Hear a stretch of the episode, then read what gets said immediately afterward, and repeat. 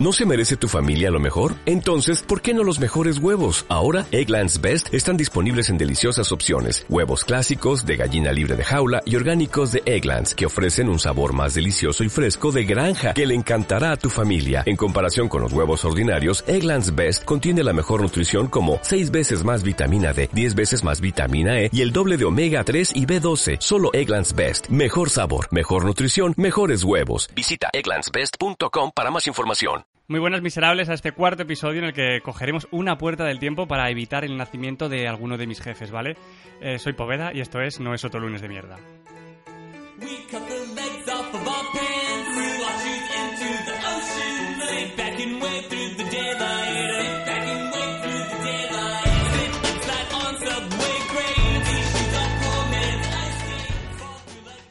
Hace unos dos años un tipo me llamó por teléfono para decirme que había sido elegido para asistir junto a 49 personas más al rodaje de una de mis series favoritas, El Ministerio del Tiempo.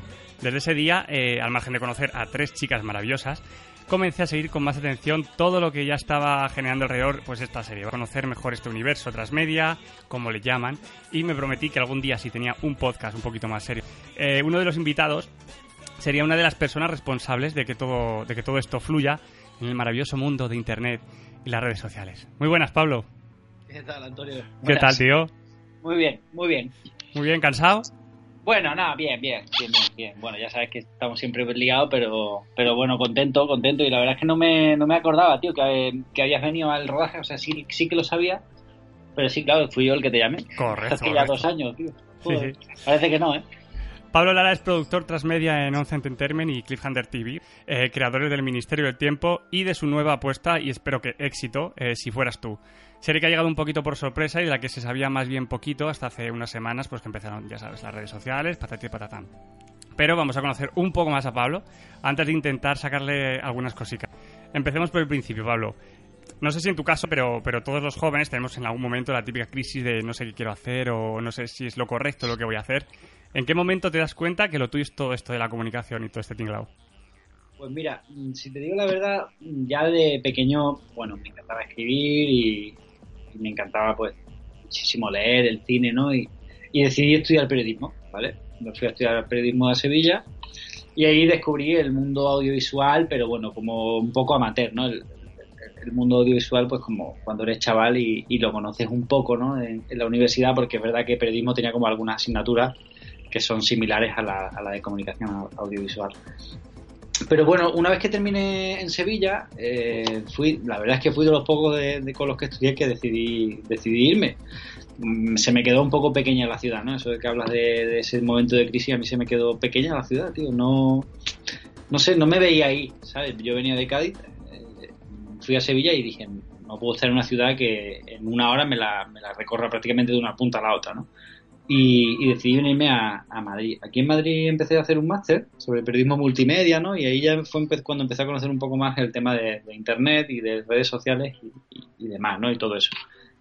Y bueno, por una carambola un poco del destino, tuve un profesor que, que luego resultó ser que, que, trabajaba, bueno, David Barona, que trabajaba en el departamento de interactivo de, de RTV y de interactivo y de participación, que era como se llamaba se llamaba en el año 2012, 2012-2013, que fue cuando, cuando estuve allí. Y bueno, me llamó para, para ver si, si quería trabajar, ¿no? O sea, me da un poco de reparo decirlo, pero prácticamente como que me cayó una oferta de esas de las que pasan una vez en la vida. Y, y nada, hice una entrevista y fue lamentable. O sea, la, fue la peor entrevista de trabajo que he hecho en mi vida, pero horrible. O sea, una cosa no me había dado tiempo a ver el, contenido web de RTV, no, había, no veía ninguna serie.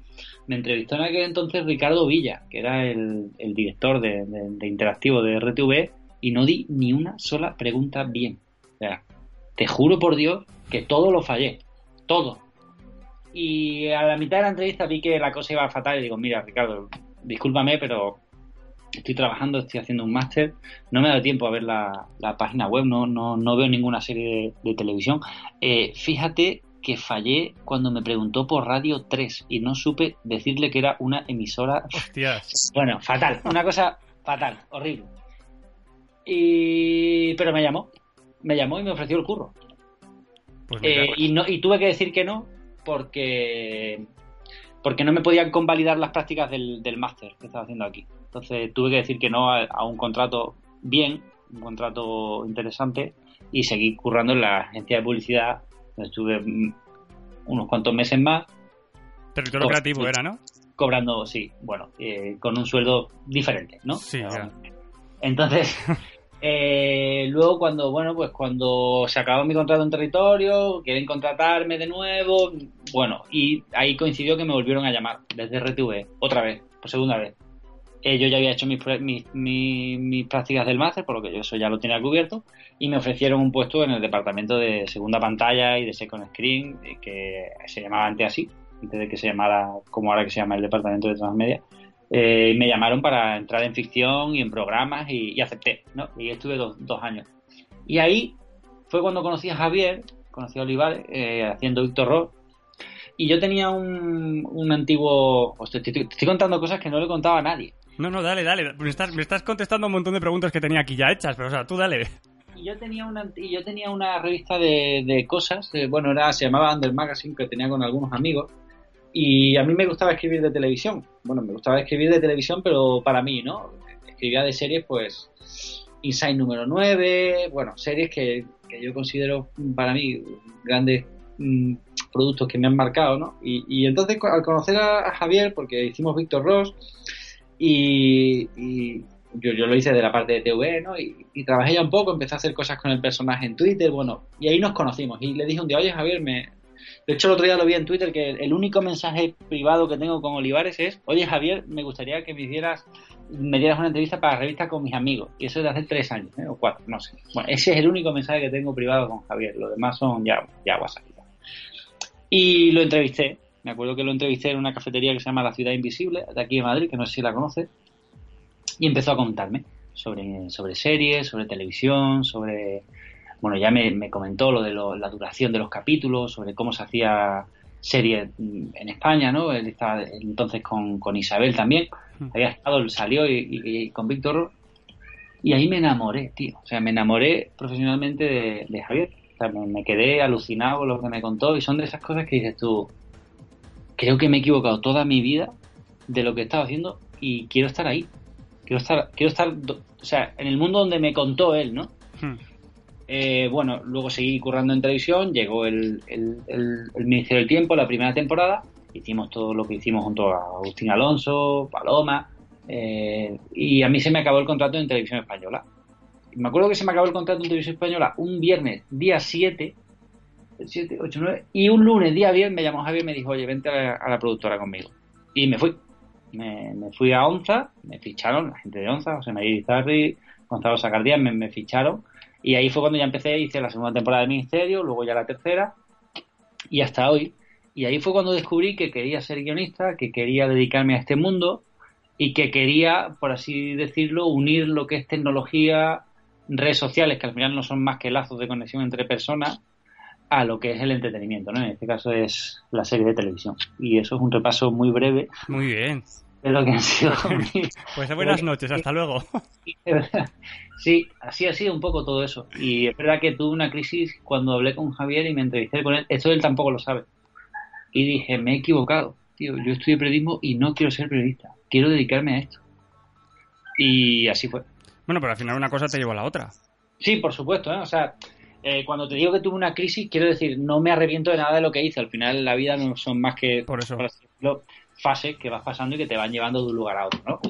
Pero cuando hablé con Javier me abrió tanto la mente que de repente, cuando, cuando entré, porque claro, cuando pasé de televisión a lo que es una producción de verdad, una serie, ahí ya flipé. O sea, dije, no quiero separarme de esto más.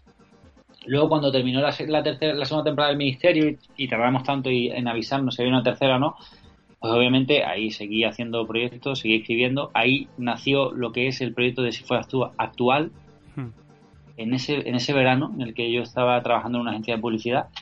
Y aunque me encantó trabajar en la agencia de publicidad, me trataron maravillosamente bien. Aprendí muchísimo, muchísimo de varias personas.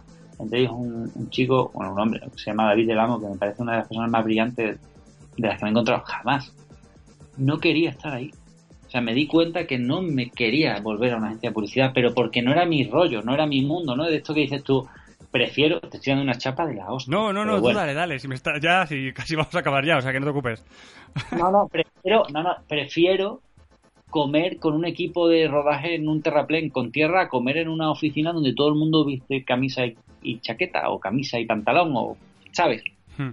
En ese momento dije, no quiero aquí, no quiero volver más aquí, tío. O sea, entonces, bueno, eh, y nada, y ahora pues he terminado de estudiar un máster de, guion. Eh, y bueno, Javier me, dio la enorme oportunidad de escribir un capítulo del Ministerio de la tercera temporada, que todavía no se ha estrenado, ese capítulo. Y desde entonces, pues aquí estoy, intentando hacer cosas un poco extrañas, pero, pero bueno, bien, contento, sí. Que está bien, que digo que prácticamente desde el primer momento confiaron en ti para llevar todo el tipo del universo, todo esto del universo transmedia, el Ministerio del Tiempo, o sea, has dirigido webseries, has llevado los podcasts, eh, incluso lo que tú has dicho, eh, has hecho un guion para uno de los episodios. Joder, esto actualmente yo creo que es bastante complicado, hubiese sido bastante imposible en cualquier otra serie, ¿no? Sí, no, no, a ver, y, como te comentaba antes, ¿no? Esto nace, primero nace de un trabajo de la primera temporada que se hizo en desde RTV Digital, ¿no? Eh, y obviamente confío en mí, Javier, supongo, porque bueno, también venía precedido del trabajo que hice con Agustín, con Paloma, de, la primera temporada, y yo me quedaba sin trabajo, ¿no? Hmm. En ese sentido, es verdad que agradezco el voto de confianza. Mi padre decía una frase que, que a la virtud de pedir está la virtud de que te lo den y tener que demostrar que lo sabes hacer. Hmm. Entonces, claro, yo, bueno, pues cuando, cuando José María Irizarri me, entrevistó, que aparte de Onza, y habló conmigo, me dijo, día libre, ¿no? Venga, vamos a hacerlo, pero hazlo. Y ahí fue cuando, y la verdad es que sí, ahí fue cuando se empezó, yo diría más que la primera temporada del Ministerio fue un trabajo súper duro de conseguir una comunidad, de que la gente supiera que la serie existía, ¿no? Y luego ya la segunda temporada empezamos a hacer contenido mucho más específico, ¿no? El primer capítulo de realidad virtual, el podcast de Julián, eh, la webserie de Angustia, ¿no? O sea que ya, que ya como que nos centramos un poco más en, vale, tenemos ya la audiencia, o tenemos ya la, por así decirlo, la, el, público, ¿no? La comunidad y, luego vamos a crear contenido para esa comunidad, ¿no? Para devolverle un poco el cariño que nos ha dado en la primera temporada. Y, y sí, la parte de la productora recayó sobre mí el, dar forma a eso, eso junto al trabajo del equipo de RTV, ¿no? Pero, pero es verdad que, hombre, agradecido eternamente y, sé que es muy difícil, ¿eh? O sea, em, o sea, mm, esta oportunidad que se me dio a mí no, no, pasa todos los días, ¿no? No cae todos los días. que es difícil. Es verdad que, claro, luego mucha gente me dice, joder, Pablo, qué suerte has tenido. Y digo, bueno. En cierto modo tienes suerte porque estás en el momento y en el, en el momento preciso donde conoces a las personas determinadas, ¿no? Pero luego hay una cosa que es verdad, o sea, si no, si no eres capaz de hacer un curro, no, no vas a poder. Entonces luego ya está, pues eso, ¿no? El, crecer mucho profesionalmente o el crecer con, grandes compañeros y, y, crecer haciendo todo ese, ¿no? Proyecto que parecía impensable que se hiciera en España. Algo así, ¿no? Que obviamente ha habido otros proyectos que se han hecho antes, ¿no? El caso de Águila Roja, Isabel, Cuéntame. Pero el ministerio de repente aparece en el momento preciso entre una idea brillante de Pablo Olivares y de Javier Olivares y la eclosión de las redes sociales, ¿no? El uso, ¿no? La tecnología. Fue un poco como que todo vino, ¿no? Como que de esos momentos mágicos en los que todo se alinea, ¡pum! y sale. Entonces, cuando tuviste el paro en ese de la segunda a la tercera, ¿tú te querías pegar un tiro? O sea, yo me quería pegar un tiro, o sea, no me quise pegar un tiro, es verdad que lo pasé mal, ¿eh? O sea, lo pasé mal porque había conocido el mundo que, quería, ¿no? El mundo que amaba, tío. Y recuerdo una de las primeras frases que Javier me dijo, me dijo, pues te estás metiendo en un mundo en el que el 90% de del tiempo estás parado. Estás escribiendo sin saber a dónde va o estás intentando hacer algo que no tienes ni idea de si vas a ir alguna vez, ¿no? Y ahí me doy un poco cuenta del decir, me encanta este mundo, qué difícil es, y ahora dependemos de que nos digan si hay tercera o no temporada. Y cuando te ves fuera de eso que tanto te gusta, eh, lo pasas un poquito mal. Lo pasas un poquito mal. Y, nada, entonces pues, empecé en publicidad y luego ya volví la tercera temporada y, terminamos la primera parte de la tercera temporada. Nos dieron la aprobación de Si Fueras Tú, que Si Fueras Tú es una producción de Atomis Media, ¿vale? O sea, no es de Onza. Que pasa es que estamos, el, el equipo del ministerio, pues en este caso está Javier Olivares, Anaísa, Javier Pascual, y en toda la parte digital y transmedia estoy yo, ¿no? Entonces es verdad que se cogió un grupo y se, y se o sea, Atomis Media, que es la, la productora de Sergi Schaff, creador de Saber y Ganar, hmm. y Isabel Raventor, y, y ellos por así decirlo, pues reunieron en este caso pues al equipo de guion del ministerio y a parte de, de transmedia del ministerio, que en este caso de la parte productora de Radio Claro. Está claro que el ministerio fue pues un gran salto, ¿no? Creo que, si no me equivoco, si digo que es la primera vez, pues eso, que, alguien se encarga de esa parte de la, de la trastienda y dedica tanto, tanto tiempo a los fans, usuarios, bueno, pues ya lo hemos visto todos los que te seguimos un poco y seguimos el Ministerio del Tiempo.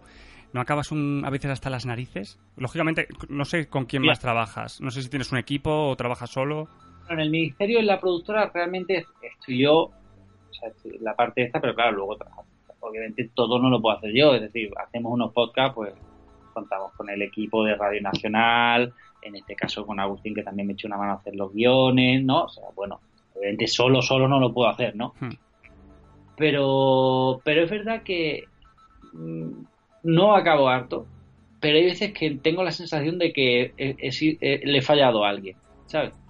O sea, es como muy raro. Es decir, es, es como una responsabilidad grande el estar detrás de, escuchar a los fans, de escuchar a, la gente, ¿no? Que te escribe todos los días y que por ejemplo y aprovecho no la, y aprovecho la, ocasión no por ejemplo el, tema de los carteles no funcionó de la tienda online del ministerio no de, los de los fans no funcionó lo que lo bien que debería funcionar te explico por qué eh, por los motivos que fueron no, no se pudo hacer un stock ¿sabes? Cuando tienes una tienda haces un stock y dices, hago 300 hmm. carteles de cada eso, hago 4.000 tazas, ¿sabes? Haces un stock. No, no se puede hacer no se puede hacer por unas condiciones determinadas, ¿no? Entonces la única forma de dar salida a la, a la tienda era eh, hacer pedidos bajo demanda, es decir, si se llega a X número, se crea y se hace, ¿no?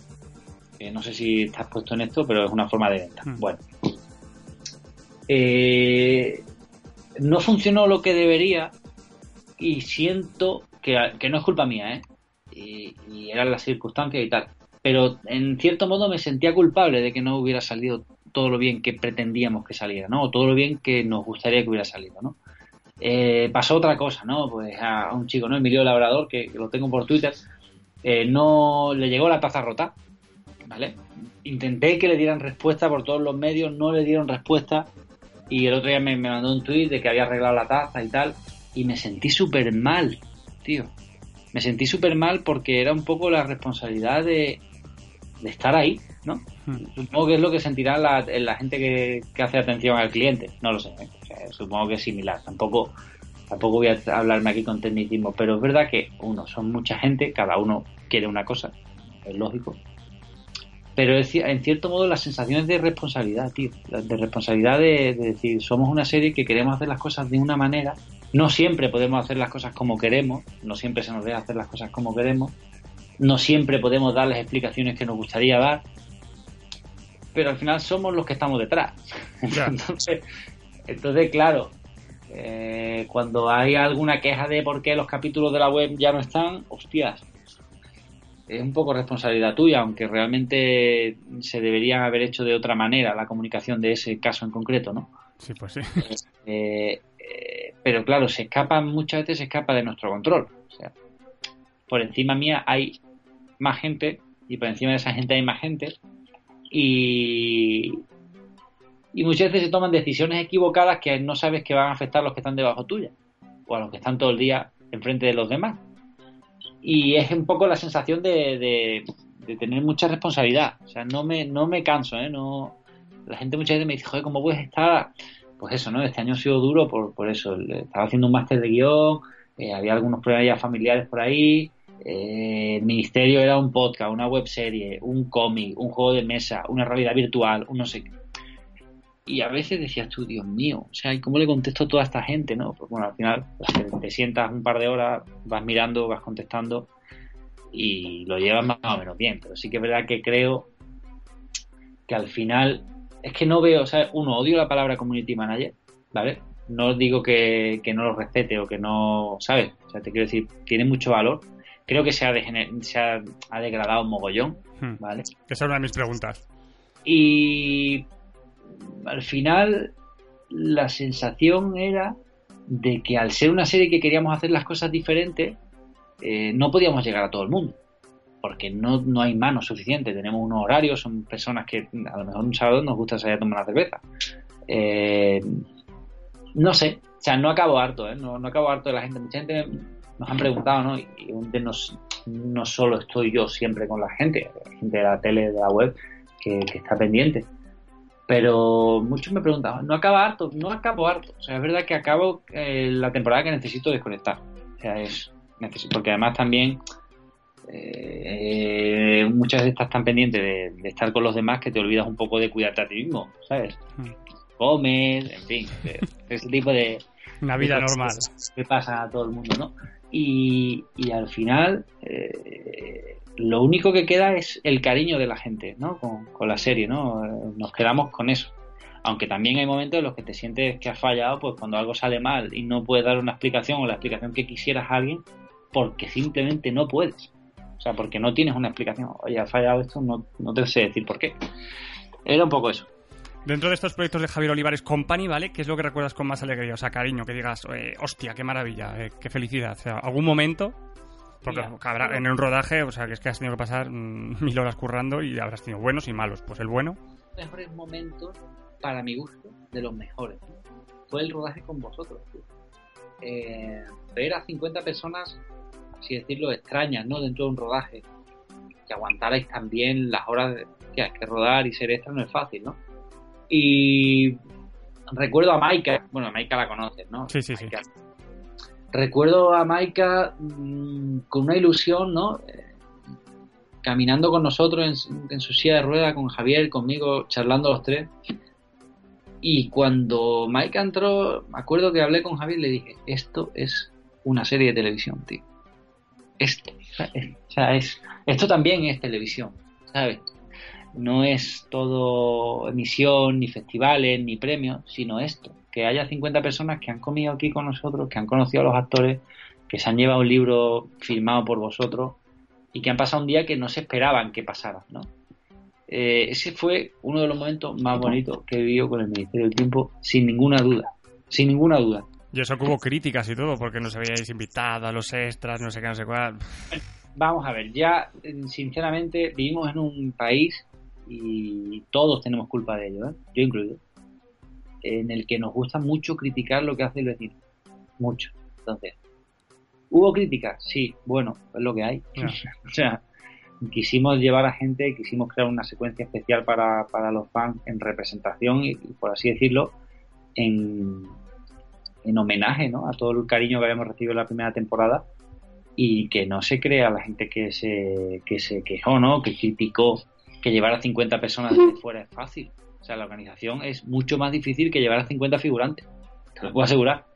Pero se hizo. Entonces, bueno, creo que ese fue el mejor momento. El peor momento, si me lo preguntas, que no sé si me lo has preguntado. Sí, aquí está, el peor momento. El peor momento creo que fue este año, en una reunión que tuvimos eh, de las últimas para preparar los detalles de la nueva realidad virtual, que por una hora se caía un proyecto de 180 euros. Jodo. Eh, ahí me sentí eh, mogollón de responsable. Por decir, se cae, se cae y no sé cómo arreglarlo.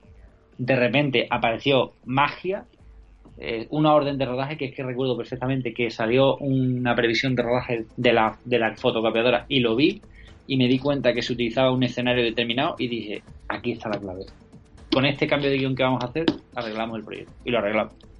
Pero pasé una hora, joder, chaval. Pasé una hora muy mala, tío. Sí, sí.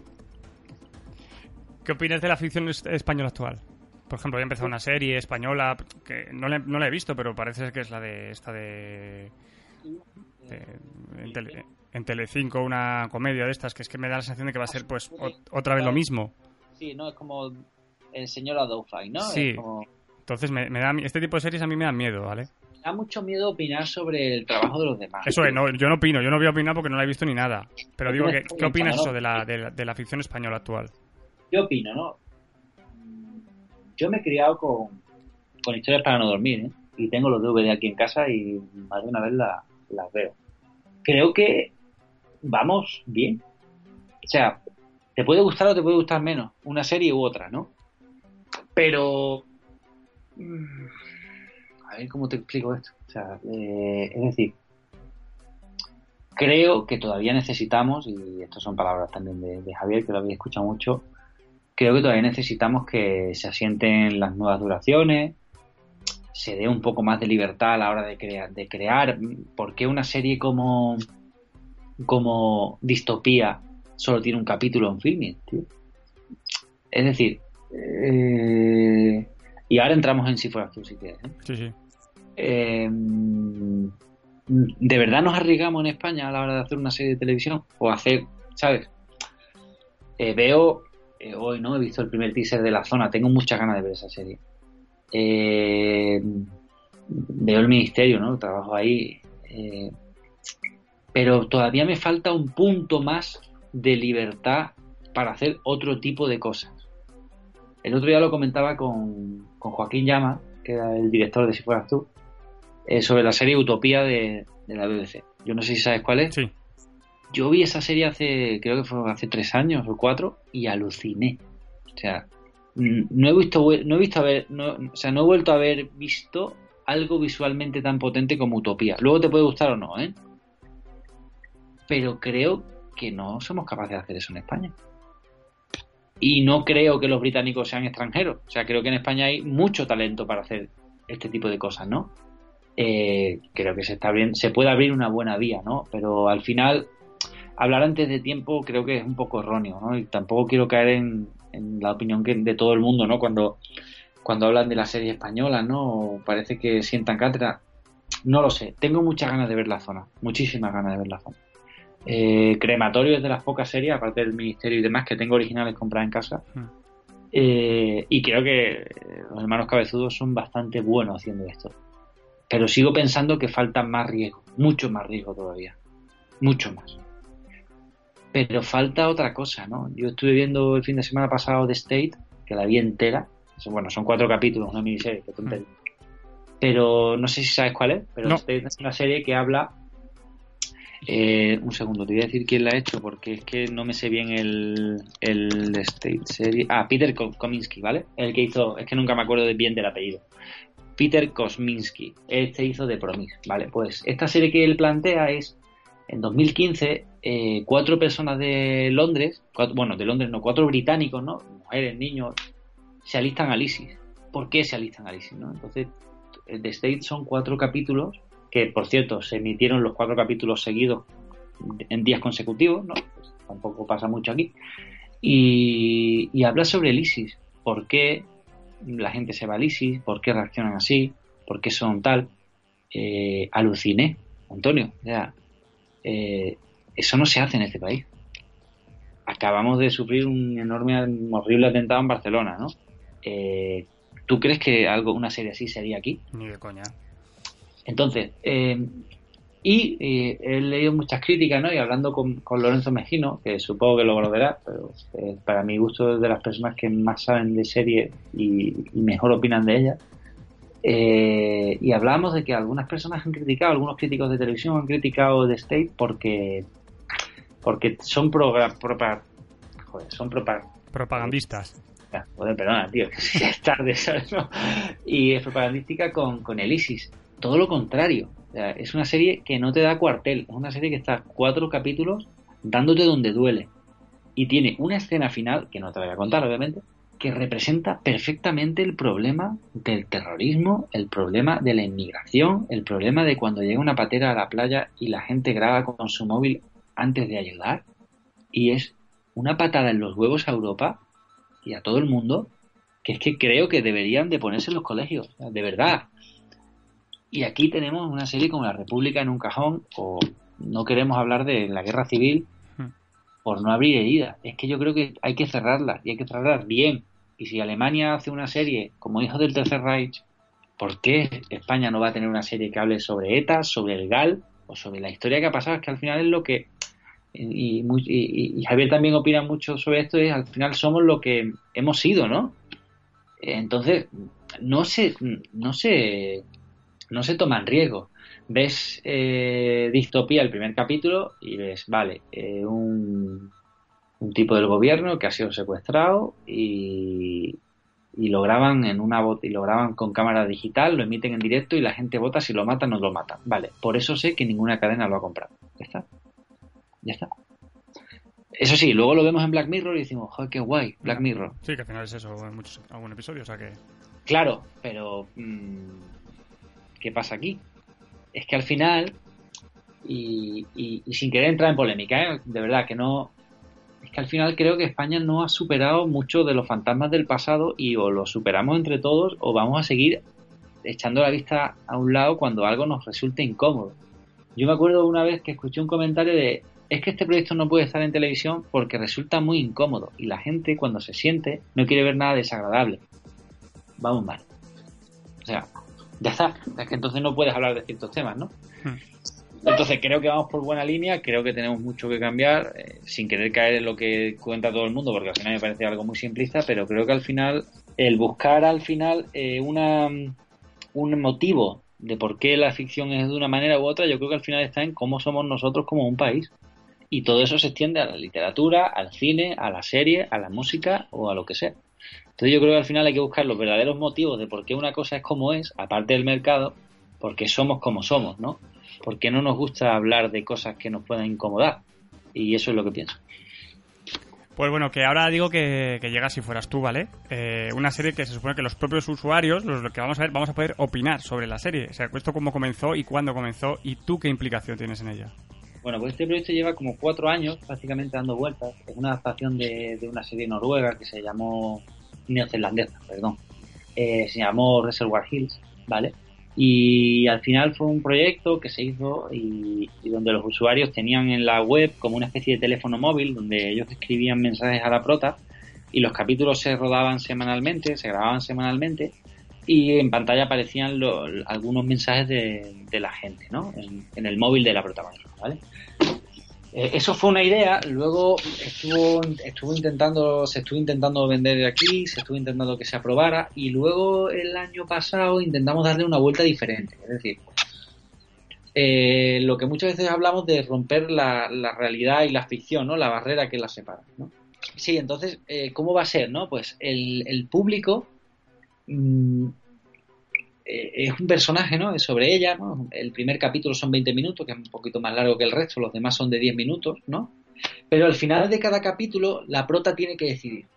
Tienes que hacer, ¿quieres hacer esto o quieres hacer esto? ¿No? O vas por aquí o vas por allí. Entonces el público tiene 24 horas para votar eso. Eh, a través de Facebook se podrá votar o Alba hace esto o Alba hace lo otro.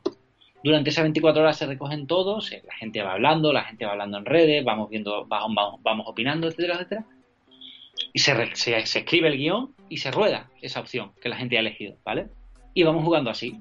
Es, una especie de Life is Strange, el videojuego este de, de PlayStation, bueno, están todas, las, hmm. todas las plataformas y demás, eh, pero con algo diferente, es decir, eh, la protagonista cuando acaba el capítulo se va a conectar a través de Facebook Live con los usuarios como prota, no como actriz, como protagonista, para hablar sobre lo que ha pasado en pantalla, sobre qué hacer, sobre qué no hacer, etcétera, etcétera.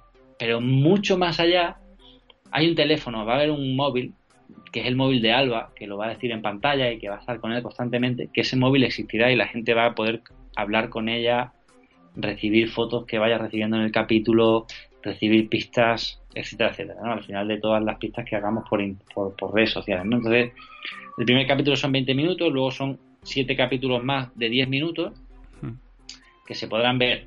Eh, o sea, todavía no sabemos si se va a emitir en simultáneo el primer capítulo en televisión o en la web.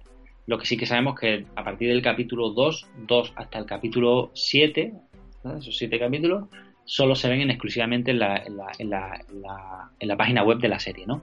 Y luego todo eso, esas decisiones formarán una TV movie, una película que se emitirá en televisión y será la película que formen las decisiones de todos los demás, ¿no? Y eso es si fueras tú. Es un proyecto para mi gusto me parece que es increíble. me parece que es un proyecto que necesitamos mm, que la gente entienda el formato, que la gente entienda que hay otra forma de ver televisión, que hay otra manera de participar con la, con la televisión, con un personaje, etcétera, etcétera. Y luego, si hay más temporada, pues ya vemos si contamos la misma historia de los mismos personajes o vamos a otros personajes, etcétera, etcétera, ¿no? Al final es dar un paso más en cómo pueden ser este tipo de contenidos, ¿no? Claro, es que con lo que me has contado, o sea, yo tenía otra, pensaba que iba a ser de otra manera, ¿sabes? Pero claro, con lo que me has contado, eh, eh, mi problema con, con, esto, de si fueras tú, era que yo pensaba, yo pienso que cuando acaba un episodio, pues la intriga de saber lo que va a pasar es lo importante. Si aquí vosotros ya dabais dos, mm, dos opciones de lo que podía pasar, por ejemplo, sí. Eh, claro, yo sé o que va a pasar esto o que va a pasar esto. Claro, pero todo eso influirá en todo. Ya, ya, no, si, si, luego, si luego está todo el juego de los móviles. O sea, no es lo rodamos todo y te ponemos la parte que has elegido. Hmm. Es que es distinto. Es, vale, han elegido esto. Vale, vamos a tirar por aquí. ¿Qué pasaría por aquí? ¿No? Y los personajes cambian y, y se va a poder interactuar pero como te digo, eh, tenemos, creemos que el proyecto va a ir cambiando mucho conforme se vaya desarrollando, porque eh, es muy arriesgado, es muy arriesgado. Pero bueno, vamos a ver qué sale de aquí. ¿Y tú qué implicación tienes en ella? Aparte de. ¿Va a ser guion también o algo? Bueno, pues hago toda la parte digital, toda la parte de transmedia, toda la parte de todos los contenidos que se hacen con los personajes para contextualizar, etcétera, etcétera, ¿no? Por así decirlo, esta serie prácticamente es. Eh, no te voy a decir que sea un un 40-50, pero a lo mejor hay un 55-40%, sí, eh, un 55-60% que es interactivo absolutamente y luego hay un 40% que es rodaje habitual como suele ser, ¿no? Entonces toda esa parte de, la interactividad la, controlo, ¿no? La, controlo junto con el equipo de, de RTV y con el equipo que, que, también he conformado yo, ¿no? Pues en este caso es Vicky con, Victoria Mariño y con, con Gaby Antón, que, que ellos pues tengo un equipo de dos personas más conmigo para fotografía, para hacer vídeos, para, bueno, es para crear otro tipo de, cosas, ¿no? Para que te hagas una idea, ¿no? El, uno de los juegos que a, nosotros nos gustan mucho los videojuegos, uno de, los referentes es Life is Strange, ¿no? Obviamente.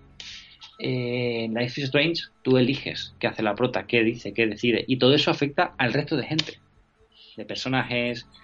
Eh, entonces, claro, em, esta primera temporada es, vamos a sentar un concepto, un formato, una manera de, entender que se hacen las cosas de otra forma.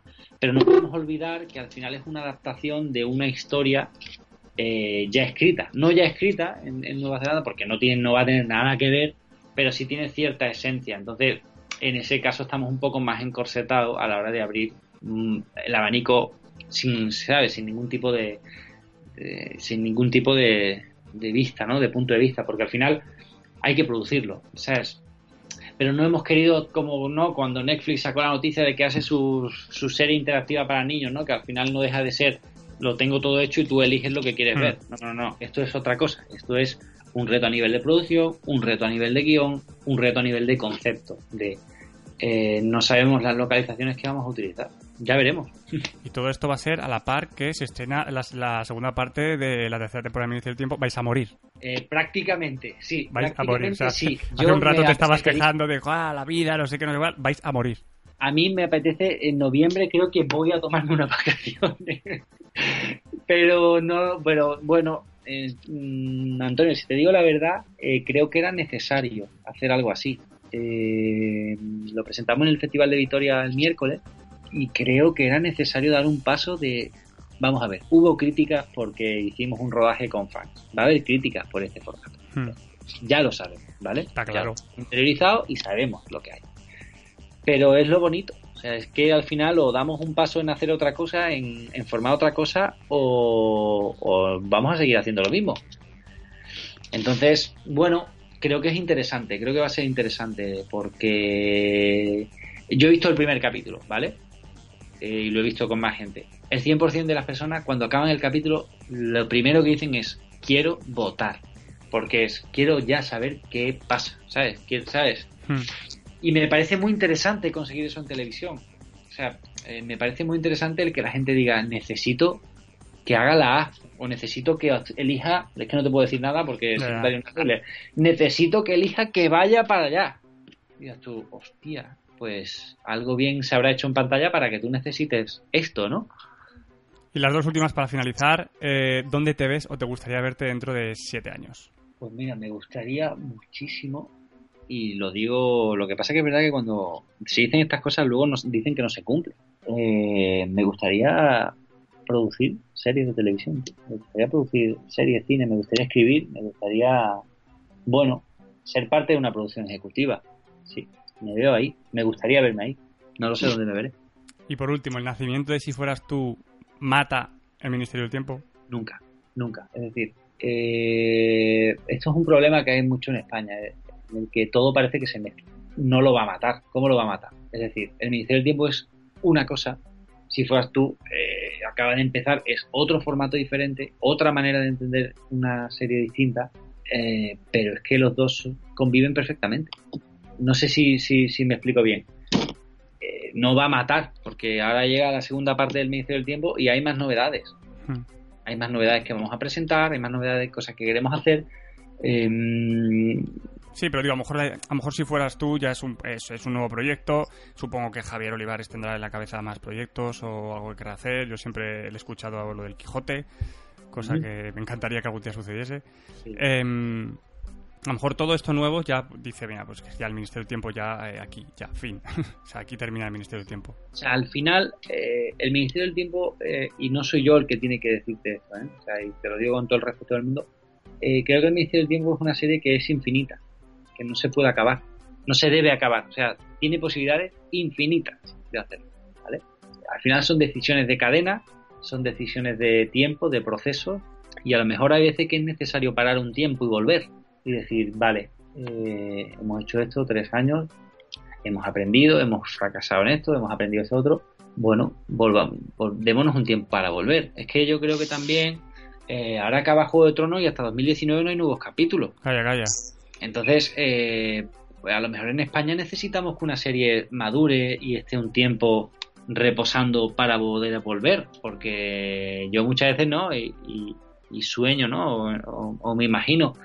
Pero tú imagínate que se vuelve el Ministerio del Tiempo y Salvador hace cinco años que se ha muerto, eh, Irene no está. eh, ¿Te imaginas eso? Lo que pasa es que en España parece que no estamos acostumbrados a eso de que acabe una serie y Sí. que puedan pasar dos años y empiece. O sea, es que es verdad, no es eh, no sucede eso. Pero por eso cuando te digo el riesgo, ¿no? Por eso es que a lo mejor hay que alguien tiene que empezar a hacerlo y ya está. ¿sabes? Entonces eh, una idea no mata a la otra, imposible. No, no, no se no se hacen los proyectos de esa manera, ¿no? Por, por pensar que una manera una, una, una idea mate a la otra. Eh, vamos a seguir con los dos y vamos a acabar los dos donde tenemos que acabarlo. O sea, es decir, vamos a hacer la, la segunda parte del Ministerio del Tiempo, si fueras tú con sus ocho capítulos, y luego ya veremos. No tenemos, mm, yo personalmente no tengo nada más en mente por ahora hasta que termine el ministerio y si fueras tú, ya está. Después de ahí ya veré lo que pasa. Pues nada, Pablo, tío, pues muchas gracias. Nada, gracias a ti. Creo que te Joder. da una chapa bastante interesante. No te preocupes, te he soltado.